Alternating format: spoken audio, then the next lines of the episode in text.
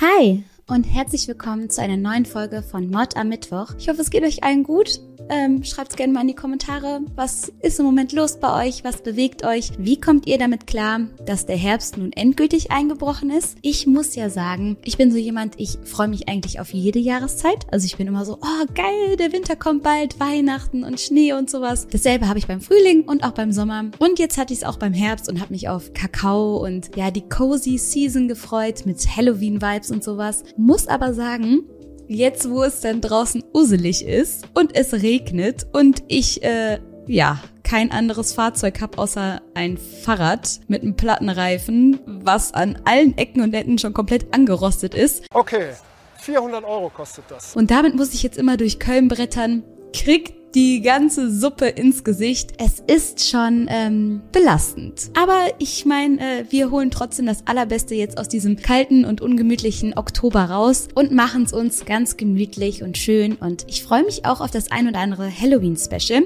Wenn ihr da Ideen oder Wünsche habt, haut's mal in die Kommentare. Ich werde mir da auf jeden Fall was für euch einfallen lassen. Mit meinen Fake-Kerzen im Hintergrund. Ja, die sind nicht echt. Jetzt habe ich's verraten. Naja, mit meinen falschen Kerzen habe ich auf jeden Fall schon mal versucht, so ein kleines bisschen für Stimmung zu sorgen. Ansonsten gibt's eigentlich gar nicht so viel zu erzählen, außer dass ich der lebende Beweis dafür bin, dass man seine Pickel in Ruhe lassen sollte. Ich weiß nicht, alle, die meine Story auf Insta gesehen haben, haben es bemerkt. Ich hätte einen kleinen Pickel. Ich hatte einen kleinen Pickel, den konnte ich nicht in Ruhe lassen. Den habe ich so lange versucht wegzukratzen und daran rumzuspielen, bis das Ding ein komplettes Eigenleben entwickelt hat. Und ja, hätte ich es einfach in Ruhe gelassen, wäre es am nächsten Tag weg gewesen. Nun laufe ich jetzt hier schon äh, seit einem Monat mit einem zweiten Gesicht in meinem Gesicht rum. Was gucken wir da? Ist nur Mord am Mittwoch. So viel zu mir. Das war jetzt auch schon wieder genug des Intros und jetzt gehen wir zu dem Fall über. Der heutige Fall geht um Rebecca Watts, die von allen nur Becky oder Bex genannt wurde und es ist ein ziemlich bekannter Fall. Darauf werde ich später noch eingehen und auch ein sehr schockierender. Also das ist, glaube ich, was, was ich vor jedem Fall sagen muss. Einfach weil mir die Fälle alle sehr nahe gehen. Vor allen Dingen, wenn ich tagelang an einem Fall gesessen und recherchiert habe. Dann irgendwann saugt einen die ganze Geschichte so ein bisschen auf. Aber bei diesem Fall, ähm, ja, werdet ihr, glaube ich, sehr gut nachvollziehen können, warum mich die ganze Geschichte sehr getroffen hat. So, genug gequatscht los geht's. Wie gesagt, wird Rebecca von den meisten nur Becky genannt und sie ist ein 16-jähriges Schulmädchen aus Bristol. Bristol ist in England und wird als sehr ruhiger und schöner Ort beschrieben. Das ist so eine Stadt mit einem schönen Hafen, ist auch ein beliebtes Ziel für viele Touristen und tatsächlich habe ich mal überlegt, eine Sprachreise dahin zu machen, habe mich aber nicht getraut. Schade eigentlich. Im Nachhinein bereut man ja meistens die Dinge, die man nicht getan hat. Und Bristol ist bei mir eben eins davon. Becky hat leider mit einer Menge an Problemen zu kämpfen. Sie hat viele Unsicherheiten, hat Angstzustände, hat Essstörungen und ganz oft bekommt sie so eine Art Panikattacken. Vor allen Dingen, wenn sie daran denkt, mal entführt zu werden oder dass ihr oder ihrer Familie etwas passieren könnte. Gerade wegen Verbrechen und Kidnapping bekommt sie oft große Panik. Doch allmählich wird es tatsächlich besser. Becky wird als sehr, sehr freundlich, liebenswürdig, wunderschön, aber zurückgekehrt und eher unauffällig beschrieben. Jemand, bei dem es angenehm ist, in der Nähe zu sein, der aber nicht sonderlich oft im Mittelpunkt steht und nicht die meiste Aufmerksamkeit auf sich zieht. Gerade wenn sie unter fremden Leuten ist oder in unbekannten neuen Gebieten, ist sie besonders ruhig. Wenn sie zu Hause ist und die Umgebung kennt und sich alles vertraut und gewohnt anfühlt, schafft sie es aus sich rauszukommen, ist dann da auch mal quirly und frech unterwegs, aber neue Umgebung, neue Menschen machen ihr eben Angst und dort wirkt sie oft als sehr still und in sich gekehrt. Becky ist in ihrer Jugendzeit oft gemobbt worden. Das ist wahrscheinlich eine der Ursachen für ihre Angstzustände und für ihre Unsicherheiten. Leute, die sich damals als ihre Freunde ausgegeben haben, haben sie nämlich für ihr Gewicht kritisiert und ihr oft das Gefühl gegeben, sie sei nicht gut genug. Und gerade wenn man denkt, dass das von den eigenen Freunden kommt, glaubt man das noch viel, viel schneller. Und so ging es Becky eben sehr bald sehr schlecht und sie hat sich unglaublich schlecht in ihrer eigenen Haut gefühlt. Und das hat dann auch dazu geführt, dass sie die Essstörung entwickelt hat. Glücklicherweise wächst sie in einer sehr liebenden Familie auf. Ihre Eltern trennen sich schon früh, da geht sie mit ihrem Vater Darren mit, da ist sie so drei Jahre alt und er heiratet bald nochmal neu und das ist dann die Stiefmutter Angie. Und Becky hat sowohl zu ihrem Vater Darren als auch zu der Stiefmutter Angie ein sehr gutes Verhältnis, hat er das Gefühl, aufgehoben zu sein und mit denen über alles sprechen zu können. Und auch ihren Stiefbruder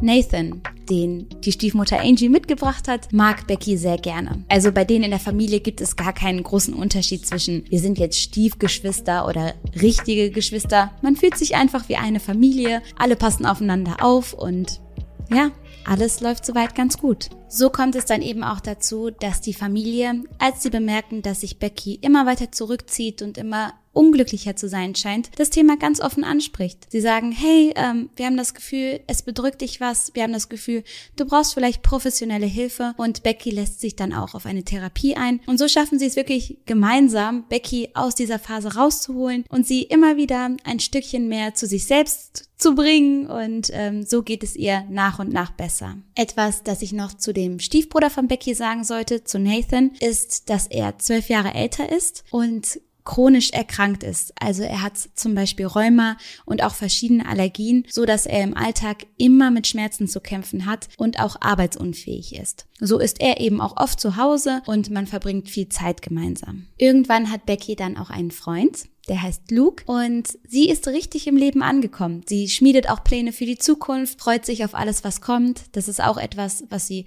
vor einiger Zeit noch nicht so geschafft hat. Mittlerweile ist sie an diesem Punkt, dass sie sich überlegt, was sie später mal machen möchte, was sie mit ihrem Freund erleben möchte und all solche schönen Dinge. Am 18. Februar 2015 übernachtet Becky dann bei einer Freundin. Sie haben vorher so eine kleine Party besucht und haben sich dann einen schönen gemütlichen Abend gemacht, haben Filme geguckt und dann schläft sie dort. Am nächsten Tag, am 19. Februar, kommt sie dann wieder nach Hause. Sie trifft noch einmal auf ihre Stiefmutter, auf Angie. Die verlässt das Haus gegen 11 Uhr und das ist so das letzte Mal, dass die beiden sich gesehen haben. Denn danach hört und sieht man von Becky nichts mehr. Sie ist wie vom Boden verschluckt. Die letzten Nachrichten, die Becky geschrieben hat, gingen an ihren Freund Luke. In den Nachrichten schickt sie Herzchen und ganz viele Xe, also Hugs. Im Englischen steht ja XO für Hugs and Kisses und sie schickt ihm eben ganz viele von diesen Hugs rüber, was äh, Umarmung bedeutet und das ist das letzte Zeichen, was er von Becky erhält.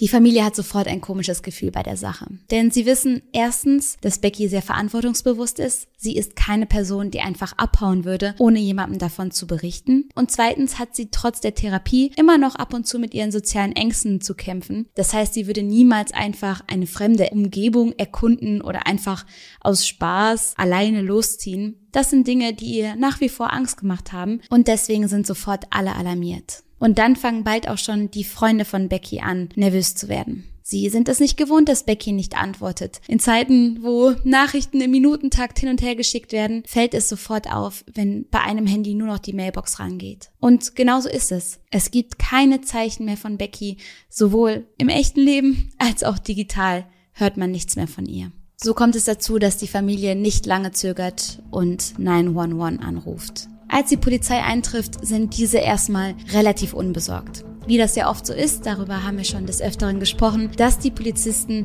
zunächst bei Fällen, wo Teenager abgehauen sind oder verschwunden sind, erstmal beruhigen. Erstmal fragen, ob sie das nicht vielleicht öfter tun, ob sie nicht vielleicht mit irgendwem durchgebrannt sind oder die Zeit vergessen haben, dass das alles Dinge sind, die Jugendlichen durchaus mal passieren können. Und wenn ich so an meine Jugendzeit zurückdenke, ich tue so, als wäre ich, ich tue so, als wäre ich eine alte weise Frau. Aber ähm, damals habe ich schon das ein oder andere Mal, wenn ich mit meinen Mädels unterwegs war, ordentlich die Zeit vergessen und bin dann nach Hause gerannt und hatte totale Angst, dass ich jetzt Ärger bekomme. Aber ähm, habe ich zum Glück nie so richtig. Und trotzdem findet die Polizei es komisch, als sie bemerken, dass sowohl Laptop als auch Handy auch verschwunden sind. Also klar, dass sie das Handy mitgenommen hat, ist die eine Sache, aber dass sie ihre ganze Technik mitgenommen haben soll, das wirkt irgendwie seltsam. Nur einen Tag später wird Becky dann offiziell als vermisst gemeldet.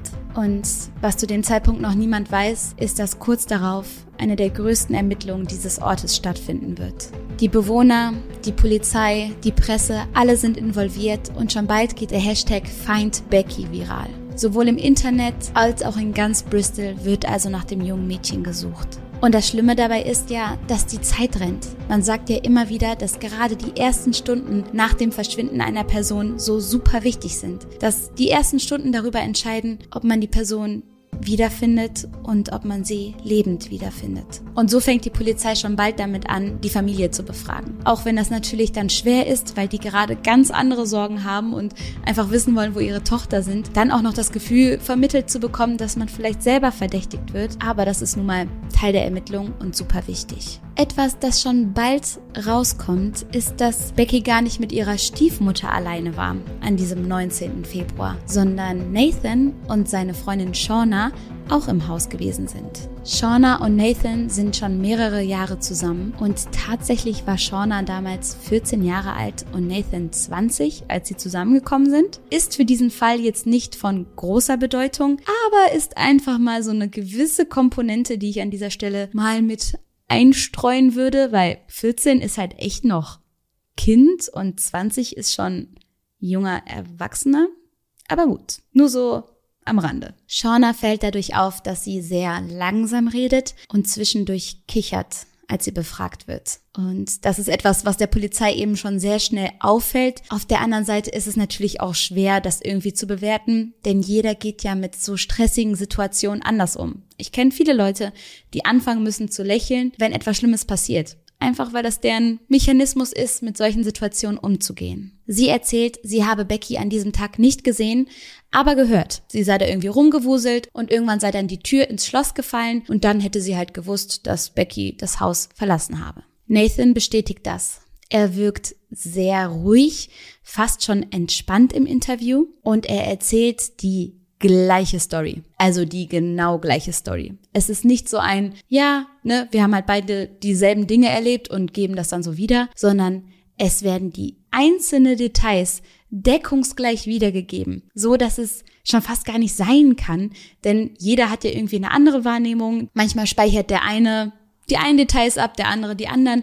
Also, dass jemand dieselbe Situation komplett gleich wahrnimmt, ist ja praktisch unmöglich. Einfach weil, weil jeder so seinen eigenen Filter hat und seinen eigenen Blickwinkel auf Dinge, so dass zwei Personen, selbst wenn es genau das gleiche ist, das überhaupt nicht zu 100% deckungsgleich wahrnehmen. Wisst ihr, was ich meine? Und als die beiden dann wirklich bis ins letzte Detail genau dasselbe berichten, wird die Polizei hellhörig. Auch, dass sie diese ganz kleinen, völlig irrelevanten Kleinigkeiten erzählen, auch das wirkt überflüssig und gestellt. Etwas anderes, was bei dieser Befragung herauskommt, ist, dass Nathan sich gar nicht so gut mit Becky verstanden hat. Also zumindestens er mochte sie gar nicht so gerne. Er erzählt, er sei sauer auf sie gewesen, weil sie immer so frech zu seiner Mutter sei. Sie sei respektlos seiner Mutter gegenüber gewesen und das habe ihn total gekränkt. Möglicherweise war Nathan eifersüchtig auf die gute Beziehung, die Becky zu ihrer Stiefmutter hatte, aber wo das jetzt so richtig herkam, das wusste eigentlich keiner. Und es hat auch viele überrascht, weil wie gesagt, eigentlich ist die Familie echt gut miteinander ausgekommen. Zu diesem Zeitpunkt ist Becky mittlerweile seit neun Tagen verschwunden. Dann gibt es den nächsten Durchbruch in dem Fall. Denn das Forensikteam findet plötzlich Blutspritzer an einem Türrahmen. Es ist Beckys Tür und die Spritzer sind ganz, ganz klein, aber in einem dieser Blutspritzer findet man einen Fingerabdruck. Schon bald kommt heraus, dass es sich erstens um Beckys Blut gehandelt hat und zweitens der Fingerabdruck Nathan gehört. Die Familie ist perplex, sie können sich das Ganze nicht erklären, sind aber auch irgendwie erleichtert, denn sie haben das Gefühl, hey, oh, Nathan, du hast was damit zu tun, dann sag uns doch einfach, was passiert ist. Jetzt spuck schon aus, wo ist Becky, dann können wir den ganzen Zirkus hier endlich beenden und endlich wieder Normalität einkehren lassen und Becky holen.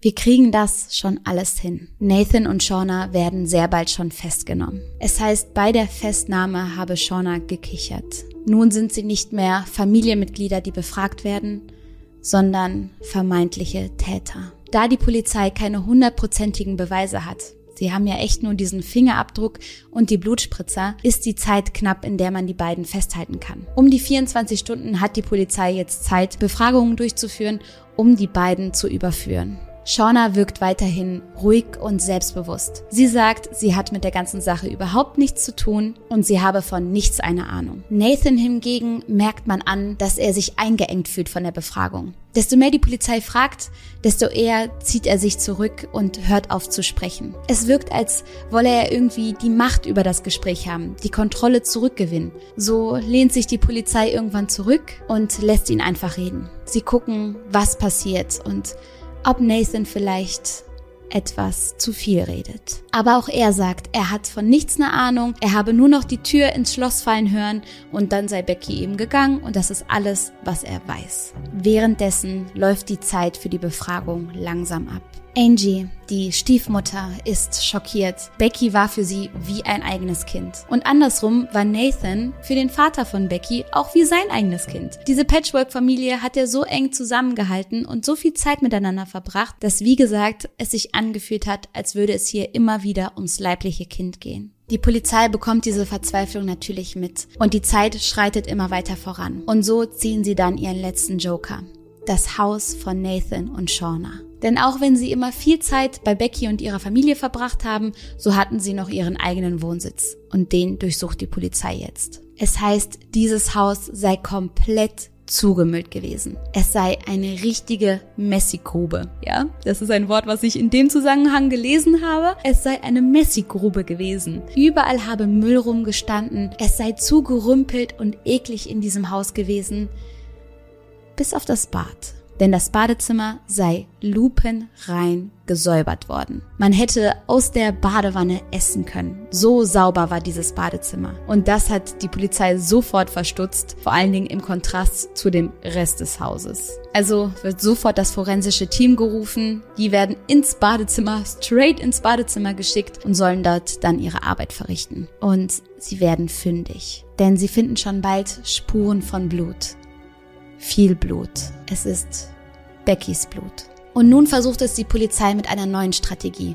Sie wollen Nathan verunsichern. Sie haben jetzt alles, was sie brauchen. Sie wissen jetzt, dass dort etwas passiert ist und dass Nathan ganz viel damit zu tun hat, dass etwas in seinem eigenen Badezimmer geschehen sein muss. Aber sie sagen nicht, wie viel sie wissen, sondern machen hier und da ein paar Andeutungen. Sie fragen ihn, Nathan, bist du eigentlich nach oben gegangen? Warst du eigentlich an Beckys Zimmer? Und Nathan beginnt zu stottern. Als man dann in diesem zugerümpelten Haus noch einen Kassenbon findet, einen Kassenbon datiert auf den Tag von Beckys Verschwinden. Und die Dinge, die dort gelistet sind, sind mehr als schockierend. Es wurde eine Kreissäge, ein Gesichtsschutz und Handschuhe gekauft. Und das, obwohl niemand handwerklich begabt war oder vorhatte, sein Haus zu renovieren oder ähnliches. Ein Blick auf die Überwachungskameras des Shops und man sieht Nathan beim Einkauf dieser Sachen. Auch wenn man sich darüber gefreut hat, allmählich der Lösung des Falls näher zu kommen, so war natürlich klar, dass es sich nicht mehr um ein Kidnapping handelt oder um das Verschwinden einer Person. Die Polizei war nun einem Mord auf der Spur.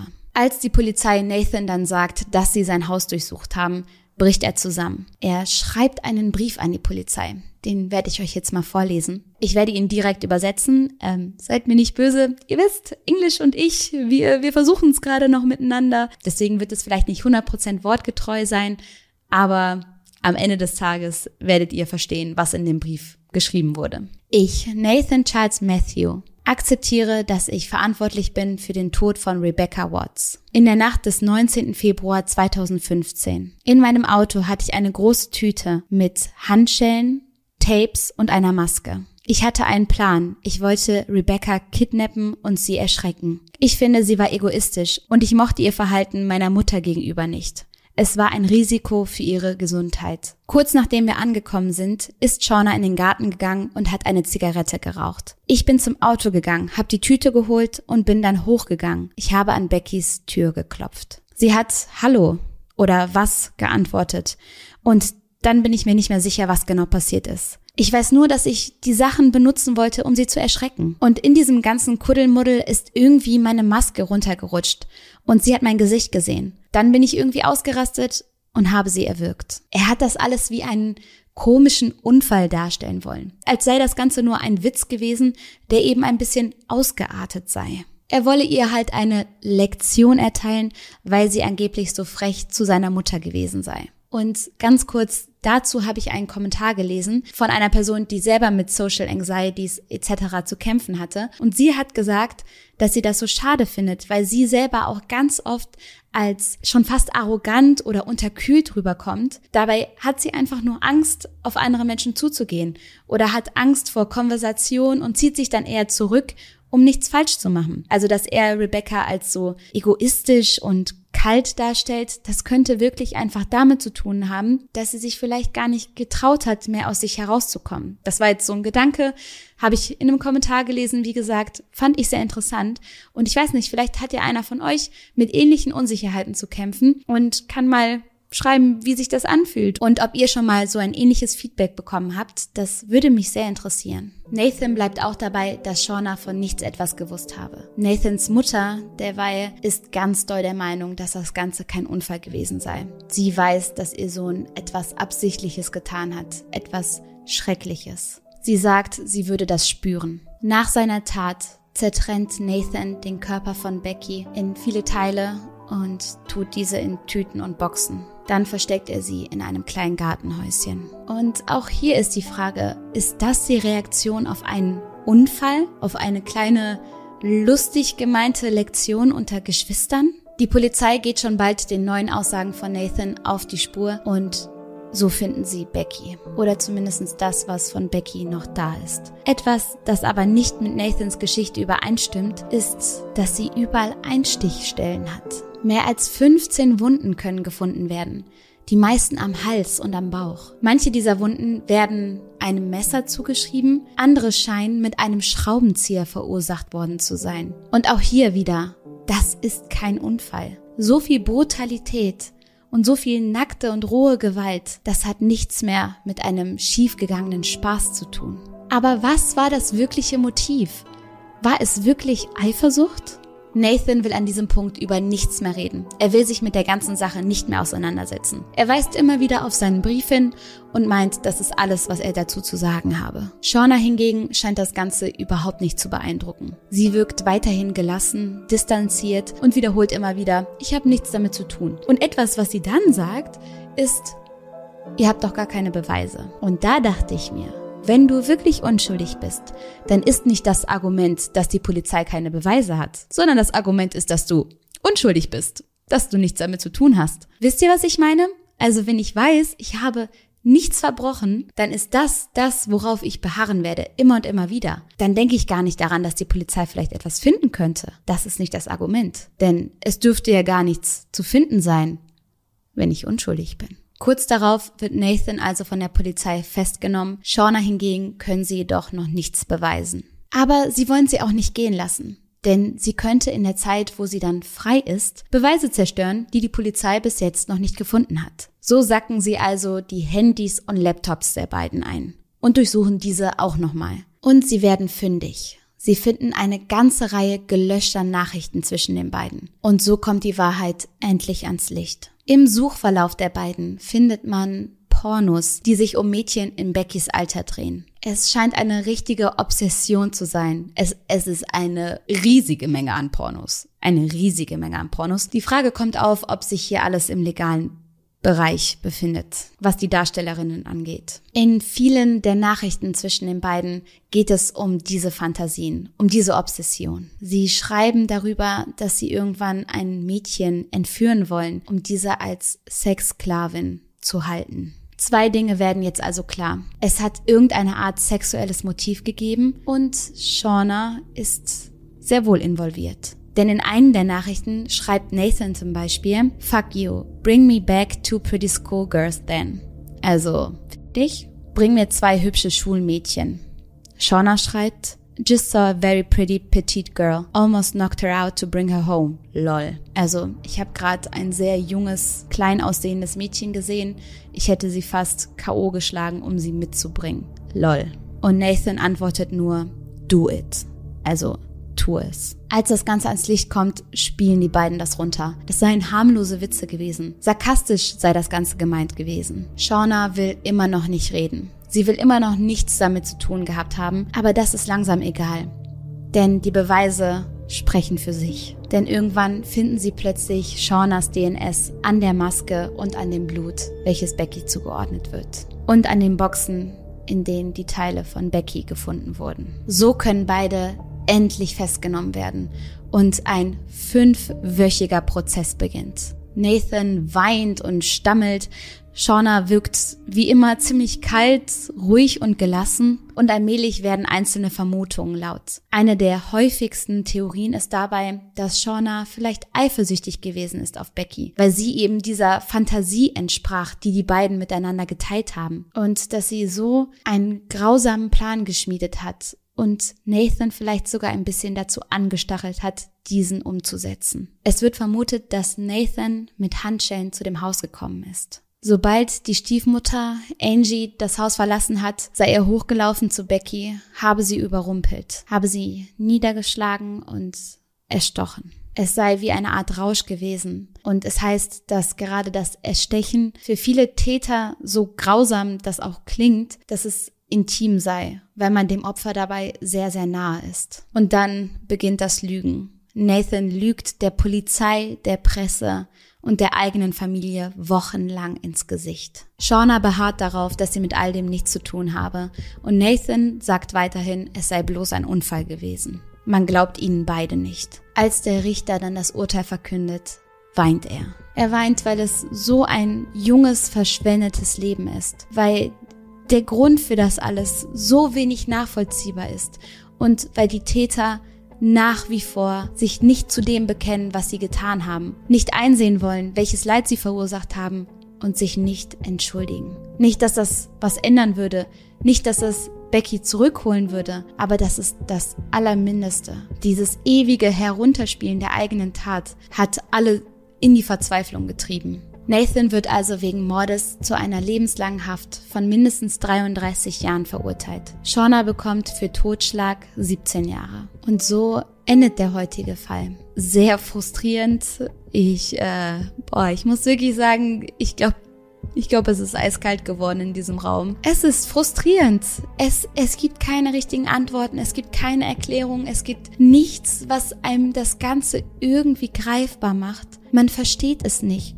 Und man hat so eine, eine Wut schon fast selber, weil man denkt, warum sprecht ihr nicht? Warum sagt ihr nicht, was passiert ist? Warum steht ihr nicht gerade zu dem, was ihr getan habt? Und gerade, dass es eine Familie war. Gerade, dass sie so viel Zeit unter einem Dach miteinander verbracht haben. Ja, ich glaube, ich glaube, mir fehlen hier an der Stelle so ein kleines bisschen die Worte, weil es, weil es nichts gibt, was ich dem noch hinzufügen könnte, außer dass ich hoffe, dass sich Beckys Familie gut zusammengerappelt hat und ihr Vater und ihre Stiefmutter noch einigermaßen weitermachen können und vielleicht hier und da wieder Freude am Leben finden können. Und Becky wünsche ich natürlich, dass sie ihren Frieden gefunden hat und ich weiß nicht, vielleicht, vielleicht sogar an einem besseren Ort ist. Freunde, und zum Abschluss noch mein ewiges, mein ewiges Appell an euch und auch an mich selbst. Lasst uns wirklich das Beste aus der Zeit, die wir hier haben, machen. Das sage ich, glaube ich, fast bei jeder Folge. Aber ich kann mich nur wiederholen, das ist echt das, was am Ende bleibt. Das Gefühl von, was ein Geschenk, dass wir hier sind und dass wir uns informieren können und dass wir Dinge uns angucken können, die uns gefallen und mit Leuten reden können und Dinge erleben können. Und ich wünsche euch so sehr von ganzem Herzen, dass ihr eine gute Zeit habt und ich drücke euch ganz, ganz doll. Habt einen schönen Abend. Passt gut auf euch auf. Schreibt mir alles, was euch gerade bewegt und durch den Kopf geht in, in die Kommentare. Ich freue mich sehr und wir sehen uns beim nächsten Mal.